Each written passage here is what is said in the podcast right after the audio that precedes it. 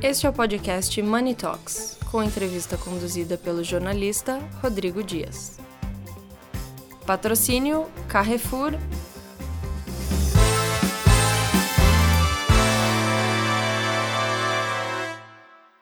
Olá a todos, bem-vindos a mais uma edição de Money Report Money Talks na série Notáveis do Marketing. E hoje nós temos uma profissional de extrema capacidade, muito premiada no mercado, que é a Daniele Bibas, ou Danielle Bibas, É, ela é vice-presidente da Avon, ela está há 10 anos na empresa, talvez um pouco mais. É, fez 12 agora, né? 12 anos. E nós vamos falar sobre uma série de assuntos voltados ao marketing da beleza, é, evidentemente falando um pouco dessa, desse ícone que é a Avon. É a empresa que inventou praticamente o marketing porta a porta e depois evoluiu para outros caminhos. Daniela, muito bem-vinda aqui ao Money Report. E eu queria justamente começar a nossa conversa com, com um pouco da história da Avon. Como é que começou, como é que se expandiu, como veio para o Brasil e depois nessa fase mais recente é, sob o guarda-chuva da, da Natura Co. Bom, primeiro, obrigada né, por, por me chamar para eu estar aqui, estou super feliz. A Avon está no mercado há mais de 130 anos. Começou em Nova York, nos Estados Unidos, com um fundador, né, o David McConnell, e ele começou vendendo livro, né? E ele batia de porta em porta, indo vender livro para as mulheres. E aí ele dava de brinde um perfume. E chegou um dia que ele viu que o perfume fazia mais sucesso do que os livros. E aí resolveu começar a vender perfume. E foi aí que abriu-se as portas para a beleza. E, e, essa é a história da Avon e esse ícone de beleza que foi criado, que está então no mercado aí há mais de um século. Uh, estamos no Brasil há mais de 60 anos, né? E, e com a Natura um pouco mais de dois anos, né? O negócio fechou com a Natura de dois anos para cá. E acho que o porta a porta aí, como você disse, né? Hoje em dia é a venda direta, né? A venda de uma pessoa para outra, é, porque ninguém mais bate numa porta, né? Ela é feita de uma pessoa para outra, mas ela é antes de tudo vendida pelo WhatsApp é de um, de um celular para o outro, né? De uma pessoa para outra. Então, eu acho que uma empresa que hoje está em mais de em mais de 60 países aí pelo mundo, a Naturico hoje tem quatro grandes marcas, né? Diferentes em diferentes segmentos aí, mas é uma empresa bastante extensa aí. Então nós passamos de Avon Calling para Avon Texting, é isso? Pim, né? A Avon tá on, super on. Como é que foi então essa passagem, essa transição do mercado físico, mercado digital? E, eu tenho a impressão que isso aconteceu até um pouco antes desse negócio, desse deal com a Natura, e a empresa teve que se adaptar ao mercado é, online. Como é que foi isso aí? Eu acho que tem é, os meios de comunicação eu acho que são uma coisa, outro é realmente a operação, como é que você vende, né? Então, a comunicação, o marketing, ele se transformou digitalmente, acho que sei lá, nos últimos 10, 15 anos, mas a operação digital, as consultoras e as representantes, elas mandando mensagem para as clientes, quando o WhatsApp explodiu aqui no Brasil. O Brasil hoje é o segundo maior mercado do WhatsApp no mundo, né? Só fica atrás da Índia. Então, elas é o jeito que elas se comunicam com, com as clientes delas, né? Então elas mandam a revista, é, a gente tem uma revista física, uma revista virtual que vai através né, do celular para todas as clientes. As, a cliente olha a revista ali no celular, responde pelo celular o que, que ela quer, aí ela coloca o pedido no, no computador e depois vai lá e entrega o produto. Então eu acho que a presença física é importante muitas vezes, você conhece a pessoa, você sabe o que, que a pessoa quer, o que, que ela não quer, você ajuda e tal. Esse relacionamento, sim, mas, mas esse contato, essa facilidade de você falar com as pessoas hoje, hoje você faz tudo pelo WhatsApp, né? Pelo telefone. Então isso acho que facilitou muito a vida das pessoas e dessas mulheres e, e até aumentou o ciclo de, de e o círculo de abrangência delas, né? De para quem que elas podem vender, facilitou a vida delas. Então eu acho que fez com que a venda direta ficasse talvez mais moderna, mais atualizada, né? Eu costumo dizer que que a maneira como a Avon vende, né, essa maneira de venda direta, se ela fosse inventada hoje, as pessoas iam achar, nossa, isso é um negócio tão moderno, porque é, é de uma pessoa para outra, né, é o que os é americanos desintermediação. chamam. É, né, desintermediação, é peer-to-peer, -peer, né, aquele negócio americano, então super moderno. E, e, e a tecnologia vira uma ferramenta, né, de negócio para ela. Mas é, como é que você consegue, então, é, você tem que compatibilizar o marketing da marca, mas ao mesmo tempo você tem que criar um, um canal de comunicação com a tua representante. Sim. Como é que você distribui isso tudo? Porque é, eu tenho a impressão que na hora que você recebe essa missão, você tem que pensar numa estratégia que ela é complementar, mas é, ela vai, digamos, independente uma da outra, né? Sim. Como é que é isso? Você tem o, o marketing para o consumidor final, né, para gerar demanda. Então, o que, que a gente está falando para a consumidora, se são os novos produtos que estão sendo lançados, as causas da marca, o que, que a marca está fazendo, e a gente tem a comunicação que está sendo é, feita para as representantes da marca. Então, qual é o produto que é o foco dessa campanha, o que está sendo lançado esse mês, ou, ou se tem uma promoção específica, né? Então, é o que o mercado chama do B2C e o B2B, né? Uhum. E as duas coisas têm que andar em paralelo paralelo e elas têm que estar super conectadas uma na outra. Eu estou falando com o consumidor para gerar demanda que vai ajudar a minha representante, né? Porque a consumidora vai comprar principalmente com a representante da marca, mas são as duas mensagens. E quais são os canais que você utiliza hoje para essas mensagens? Para chegar na representante. Isso, os veículos, quais? A gente tem uma revista física que vai só para ela, né? Que digamos é o, o, nosso meio de comunicação com a representante, onde tem as ofertas específicas para ela, tem treinamento, tem incentivo de vendas. Eu tenho o site da, da representante, eu tenho mensagem de WhatsApp, eu tenho uma assistente virtual, que é a Bela, que manda também mensagem para as representantes, às vezes a representante que não passa pedido, uma campanha, né? O que, o que às vezes passou um pedido menor e a gente quer que ela cresça na carreira, né? Que ela cada vez é, esteja crescendo e, e porque a gente tem vários níveis de representante, né? Quanto maior o nível dela, mais lucro ela, ela vai ter. Então, então eu tenho uma assistente virtual, eu tenho site, eu tenho WhatsApp, eu tenho uma revista física, eu tenho um aplicativo, eu tenho um monte de canais aí.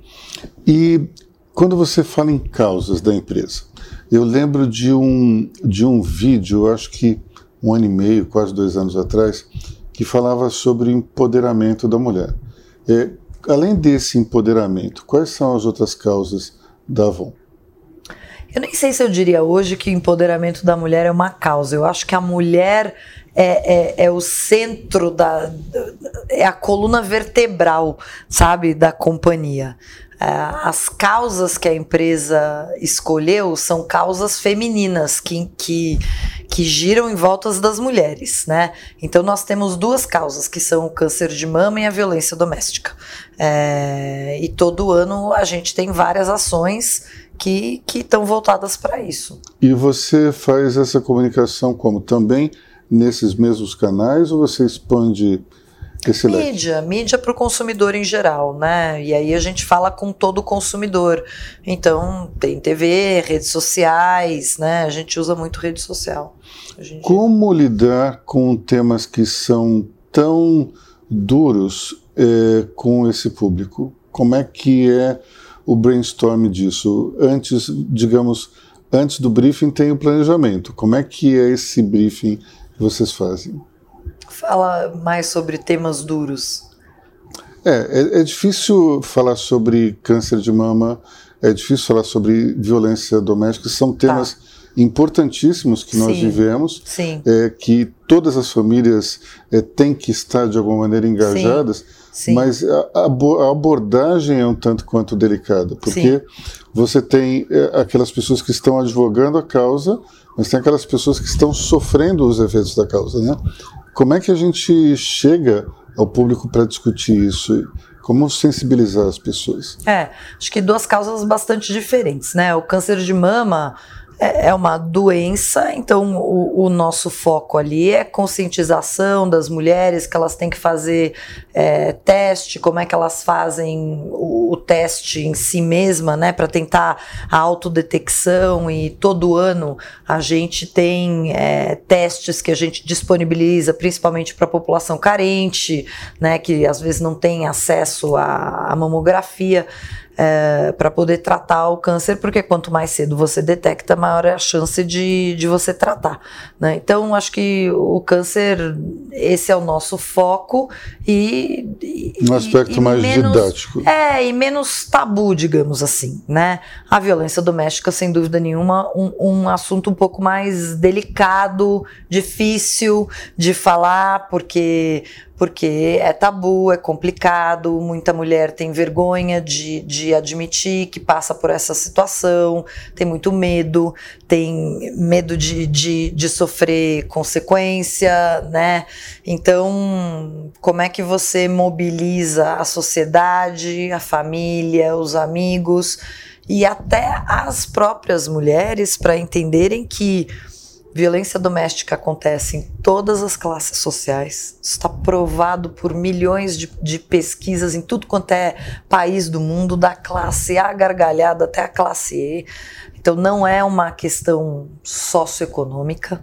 É, e, e, o que fazer quando você se encontra nessa situação?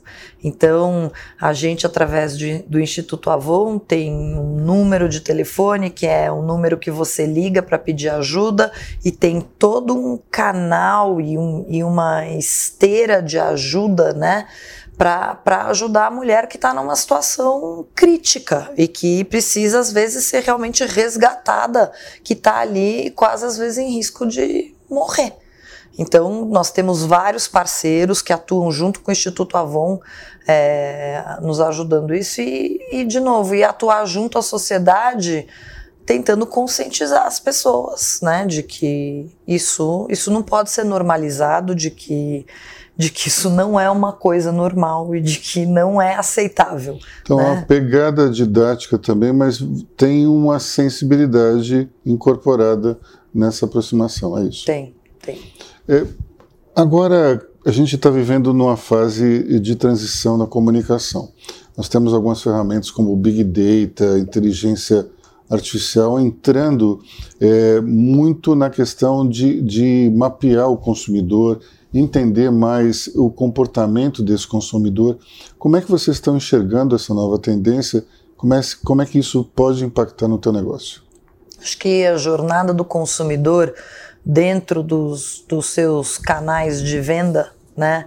Isso cada vez mais está sendo mapeado. Então, qual é o segmento do consumidor, que tipo de consumidora ela é, o que, que ela comprou nos últimos três meses, o que, que ela não comprou, se ela comprou esse produto, passou seis semanas, tá na hora dela comprar de novo, né? Vamos mandar uhum. uma notificação para ela, ó, oh, você comprou o creme faz seis semanas, ele deve estar tá acabando, você não quer recomprar? Ou você comprou o produto para limpar a pele, mas não comprou o hidratante, você não quer complementar o teu regime? Então, eu acho que dados hoje em dia, né, as empresas que realmente estão começando a usar os dados e a segmentação para complementar os carrinhos de compra, né, e, e como é que a gente faz com que essa experiência da consumidora cada vez seja melhor para a consumidora, mas também que, que você consiga cada vez mais fidelizar a tua cliente. Né? Mas tem outras formas também de, digamos, fazer esse mapeamento, né? É, você trabalhou em outros países fora do Brasil. Então, hum. qual a diferença do, da consumidora aqui e da consumidora na Europa ou nos Estados Unidos? Tem uma diferença básica ou a gente pode dizer que existe um padrão global de comportamento? Tem, tem, várias diferenças, né? Eu acho que uma das coisas que eu gosto de falar bastante, que é uma coisa, acho que bastante engraçada, particular do brasileiro aqui, é, e que é afetada pelo nosso clima, o calor do Brasil e a umidade que a gente tem aqui, é, porque o clima nos Estados Unidos na Europa, no geral, é muito seco, né? Não sei que você vai realmente para o sul da Itália lá, é, o brasileiro toma quase 20 banhos por semana, né? Porque é muito calor aqui, principalmente no Nordeste. Então, então todos os produtos que estão associados ao, ao a rotina de banho têm um consumo altíssimo. Então é por isso que o Brasil é o maior mercado de sabonete, é o maior mercado de shampoo, é o maior mercado de condicionador em unidades vendidas, né? Não é o maior mercado em valor, porque ainda mais hoje em dia a nossa moeda desvalorizou muito, mas quando você olha volume de venda, é o maior mercado de perfumaria em volume no mundo. Então, o mercado de desodorante volume no mundo. São todos os produtos que você toma um banho, usa ou no banho ou logo depois do banho, né? O Brasil é um mercado muito grande. E as pessoas, os europeus, os americanos, às vezes vêm para o Brasil, acham isso muito estranho. Como é que alguém toma três, quatro banhos por dia? Então, eu estava aqui há duas semanas atrás com o pessoal do time global, levei eles para Salvador, né? E eu acho que se eu tivesse pedido, não tinha sido tão perfeito, porque fez 36 graus, estava 90% de umidade. Chegou no final do dia, uma das moças falou para mim: Agora eu entendi. Cinco banhos por dia. Todo mundo pingando, né? Então, é, é, isso. Então, isso acho que é uma particularidade aqui do Brasil que é bastante diferente, né? Do, do, da média do mercado europeu e do mercado americano, que é muito seco. Os cremes, por exemplo, mercado americano e mercado europeu são cremes feitos para pele seca. Então, eles geralmente são muito mais oleosos. É por isso que o brasileiro, no geral, usa tão pouco creme para o rosto. Hum. Porque no Brasil a gente usa super pouco creme para o rosto. Porque os cremes tendem a ser mais oleosos. E o brasileiro, aqui, todo mundo morre de medo da pele ficar oleosa, porque já é super úmido. Aí você põe um creme oleoso é, num, num, clima úmido, não, não é bacana, né?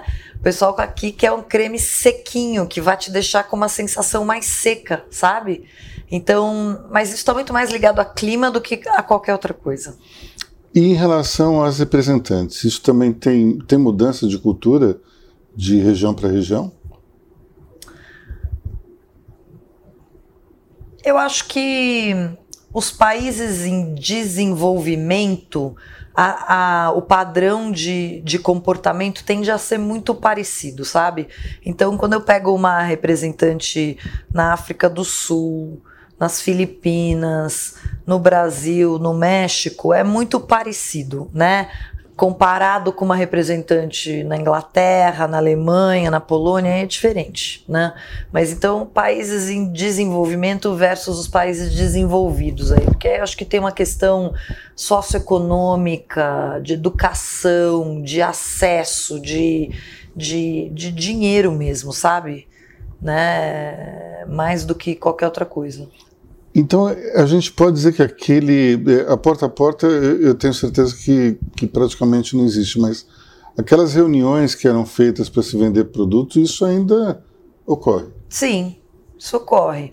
Não, a gente não tem o mesmo esquema que outras empresas têm, que faz a reunião para vender o produto, mas elas se reúnem para falar dos novos lançamentos, dos produtos novos, né? As gerentes dentro da força de vendas, né? As gerentes têm um papel de, de treinar as representantes, então, então até como parte do desenvolvimento da representante, ela, ela vai nas reuniões de vendas para ela poder se desenvolver, aprender o que está sendo lançado, o que, que esse produto tem, qualquer tecnologia e tal.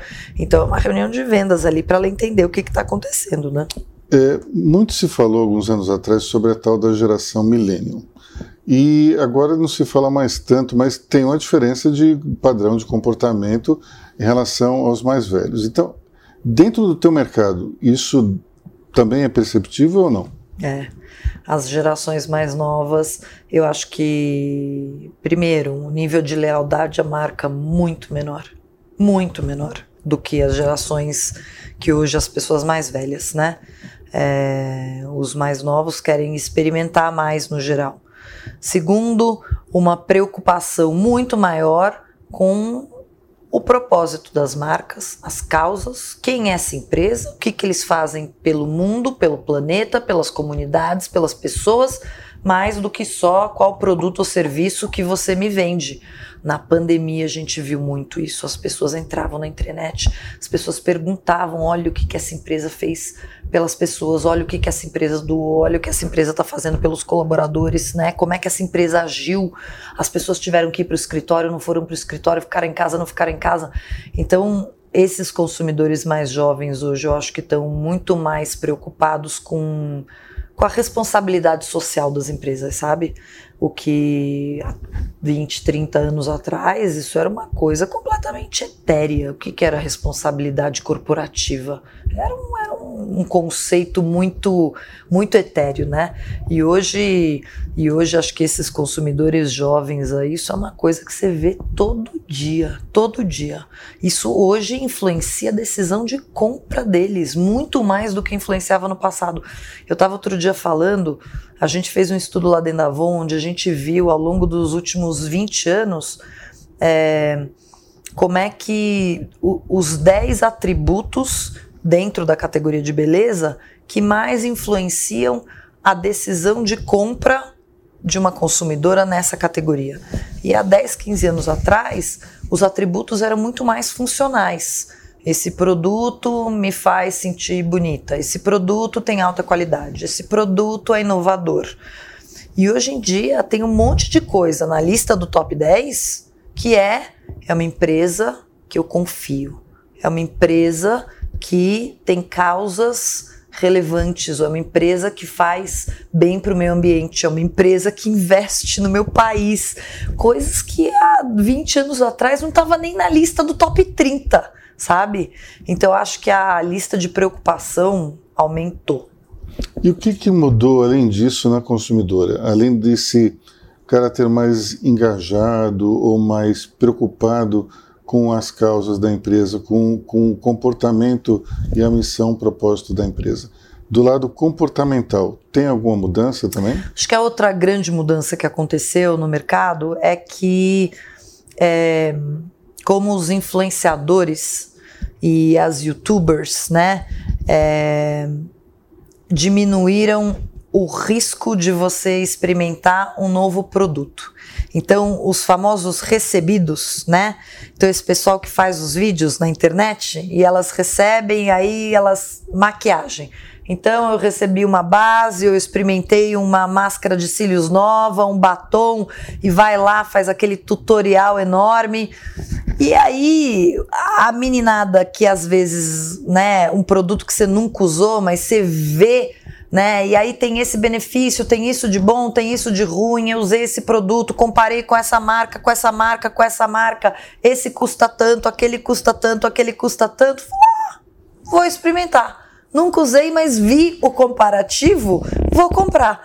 Então eu acho que essa dinâmica que existe hoje na internet com esses influenciadores e que, e que existem várias categorias de produto em beleza, isso é super forte, é, propiciou as pessoas que talvez nunca tinham comprado ou experimentado um produto, comprar um produto pela internet, né?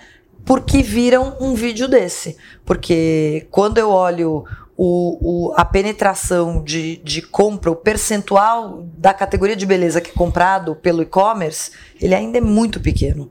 Então, no mundo, o, o e-commerce ele é 15% do mercado de beleza, mas ele é puxado pela China, onde é 40. Estados Unidos acho que é 25, se eu não me engano.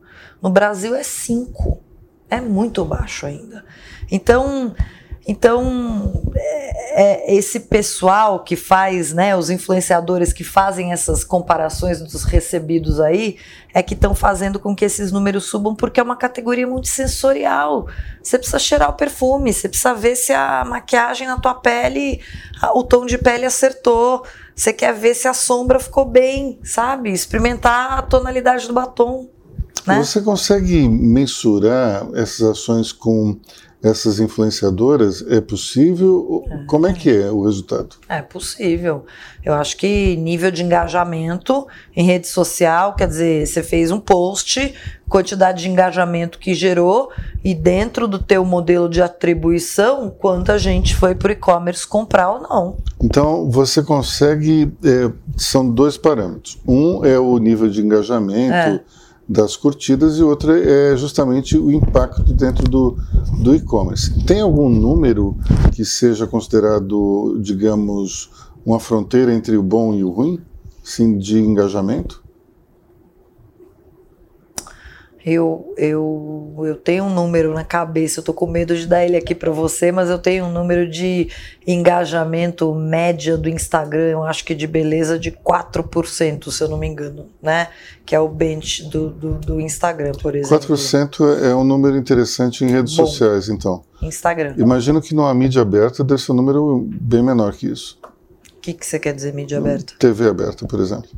Mas como é que você engaja com a TV aberta? É isso, por isso que eu falei, vai ser um número.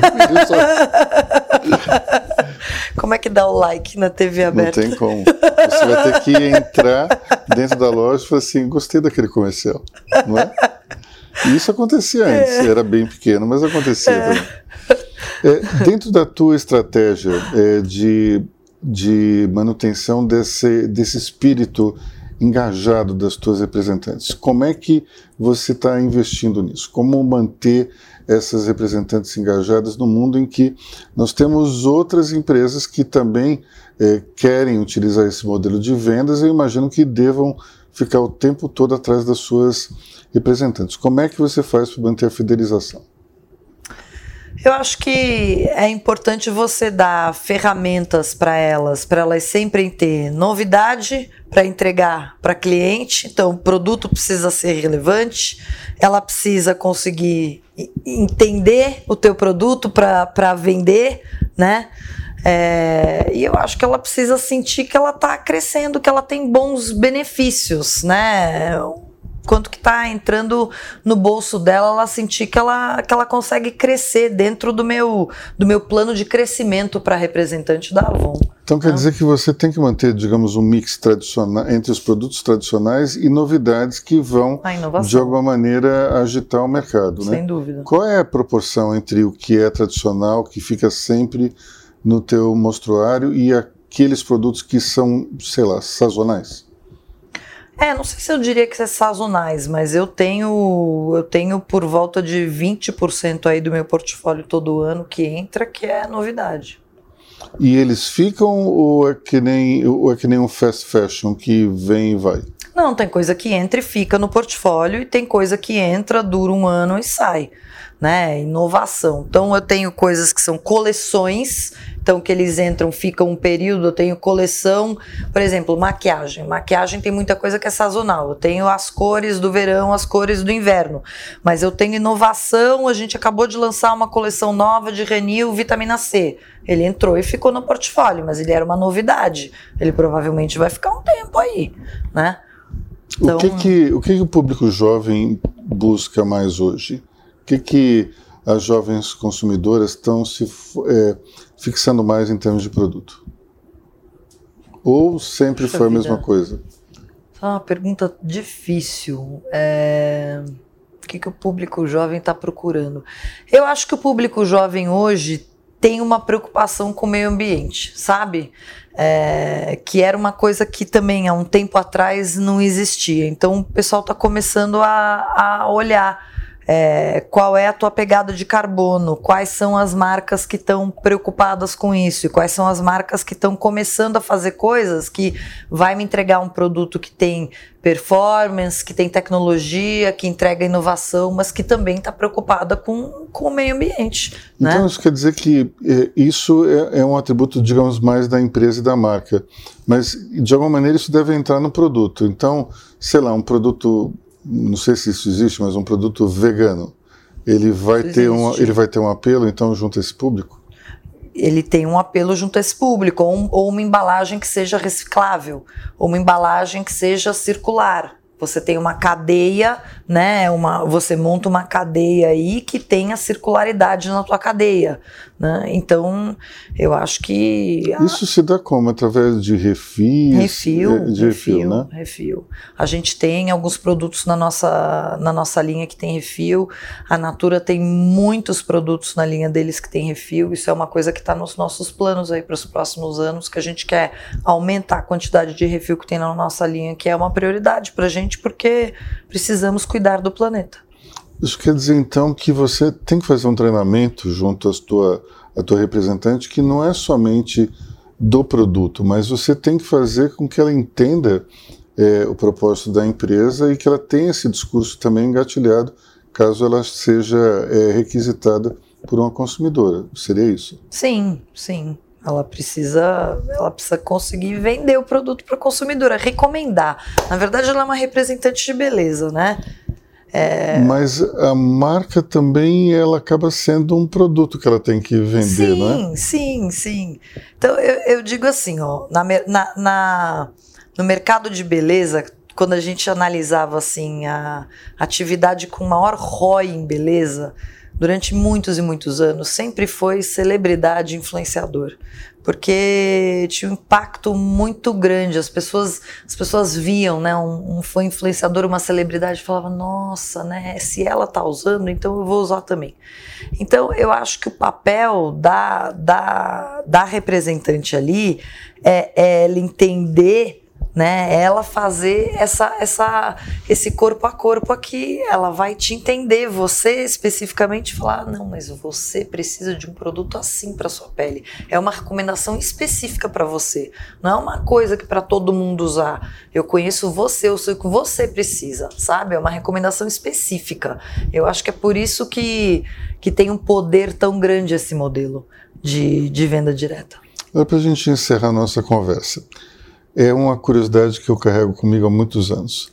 Por que tem tanto cabeleireiro no Brasil? Você vai em qualquer cidadezinha pequena, tem um monte de cabeleireiro. Você vai em cidade grande, tem um número maior ainda. Por que, que tem isso é, muito mais aqui no Brasil? Quando você vai no interior da Europa, você vê um, dois, interior dos Estados Unidos também. Agora, aqui no Brasil, é uma quantidade enorme. Por que, que nós temos isso aqui? Eu não sei se vou te dar uma resposta que ela, ela, ela, ela explica tudo, tá? Mas a brasileira é uma das mulheres mais vaidosas do mundo, né? É, e eu acho que aqui no Brasil a gente tem uma coisa de indústria de serviço, né? O cabeleireiro, ele também é, uma, é, um, é um serviço que eu acho que muitas mulheres que às vezes perdem o, o o trabalho formal falam eu vou acabar fazendo isso, né? Eu vou eu vou fazer o meu trabalho. Eu eu vou ser dona de mim mesmo, né? Então eu vou virar uma cabeleireira, eu vou virar manicure e a coisa, você tem os dois lados, você tem a demanda e a oferta, né? É, eu, eu não conheço, e olha, eu morei em quatro países diferentes, eu não conheço nenhum outro país do mundo onde as mulheres fazem unha toda semana.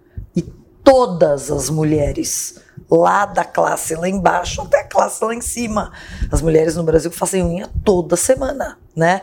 Então, eu, eu é importante para a mulher brasileira, né? Cabelo e, e unha é uma coisa muito muito importante dentro do nosso, do nosso ritual de beleza aqui, de, de limpeza, eu acho até, sabe? A unha da brasileira está muito ligada com isso, com limpeza. Então a gente vê que o, o, mercado de beleza, na verdade, ele tem um quê de empreendedor também. Né? Porque Super. as mulheres que, que acabam eh, se envolvendo nesse mercado, não só as representantes da Avon, mas também aquelas empreendedoras da beleza como as cabeleireiras e manicures, elas conseguem compreender esse espírito feminino da brasileira e, e empreender, crescer, evoluir como Você pessoas. tem muito cabeleireiro que começa na, na casa, né? Muito cabeleireiro que começa o cabeleireiro na sua própria casa. E aí a coisa cresce. E aí, eventualmente, ela monta um cabeleireiro, né? Mas começa, às vezes num puxadinho de casa, assim, né? Ou num pedaço da casa dela. Então, espírito empreendedor da brasileira aí. Que é importantíssimo para a atividade de vocês. Sem dúvida nenhuma. Acho que, sei lá, a quantidade de manicure aí que vende Avon pelo Brasil inteiro. Bom, a gente chega ao final dessa nossa conversa aqui. Adorei. Muito obrigado. Muito viu? obrigada, muito bom. E fique ligado, na semana que vem nós temos mais notáveis do marketing.